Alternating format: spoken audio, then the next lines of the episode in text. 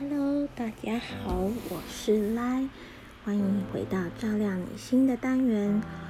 啊，最近赖真的是忙翻喽。哦，因为疫情升温的关系，啊，家里面就是陆续有小孩子停课啊，然后在家里面居家上课啊，还有同学有确诊啊，就被居家隔离呀。那也被了一些政策三加四啊、七加七这些政策搞得头昏眼花，所以呢比较少来更新节目。大家还好吗？对于最近疫情的升温，大家感到慌张还有害怕，对吗？呃，相信很多家里有长者的人一定会觉得特别的担心。那来也在这里提醒大家。如果医生没有说，呃，长辈的状况不适合施打疫苗的话，我们还是建议，啊，可以依照卫福部的指示去做疫苗的施打。那当然还是以家里面的人评估为主。今天呢，来来跟大家分享一下，现在目前五月，现在是五月的十四号，那。到底应该要怎么做一些隔离的措施，来针对我们现在目前最夯的议题，就是隔离的一些状况。哦，确诊者的话是七天加七天，那它是以发病日或是裁剪日 PCR 那一天开始算。那现在呢，只要是你自己快筛有 P 呃有阳性的话，它就开始。会算确诊，那您就可以用那个照护的系统，一个叫做健康益友的 APP，通过这个 APP 去做视讯诊疗，取得一些药物，那也需要去做一些资料的上传，去做一些管理，这样，那七天的七天的居家照护之后呢，再加上七天的自主管理。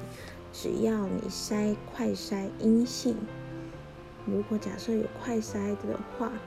如果快筛居家照顾的话，就是你不要哦，不要不要做一些人潮拥挤的一些地方去，那也不要去一些聚会活动，那这样子的话就可以做一些自主的健康管理。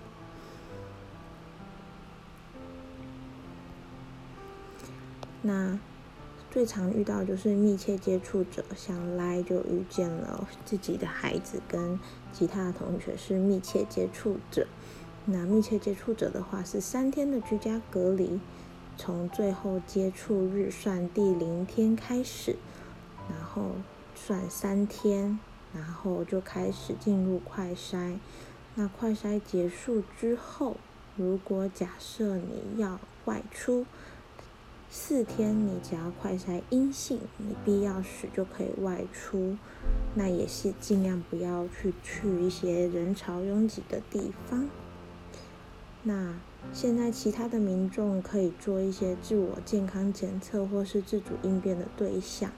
如果假设你有一些可能自己觉得有一些症状，或是有一些密切接触的呃疑虑。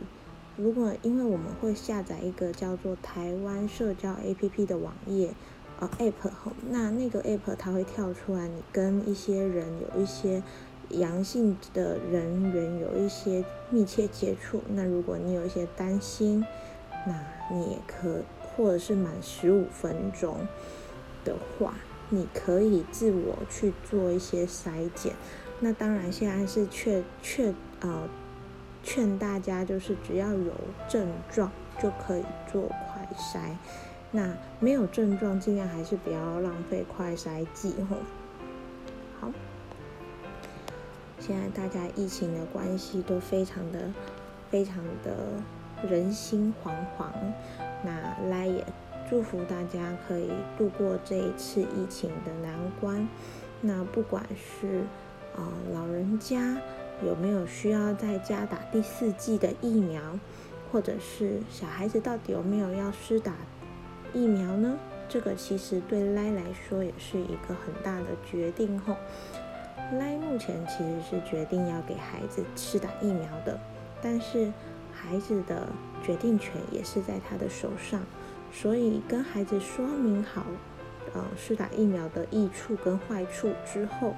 由孩子自己决定。当然，你说，哎，给未成年的孩子决定这些东西，他们并不懂。那当然，我们不是以逼迫的方式要求孩子听自己的指令去做，而是要让他在接受这样子的，呃，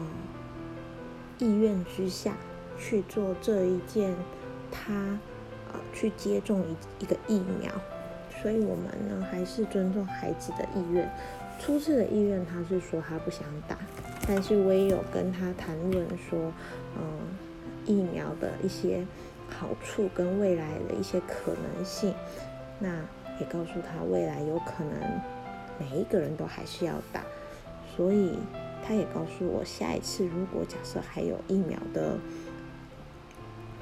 调查单，那他就愿意要做实打。孩子真的很奇怪吼，好，那。来的今天的照亮你心的单元就到这里结束了，那欢迎下次再来收听喽，拜拜。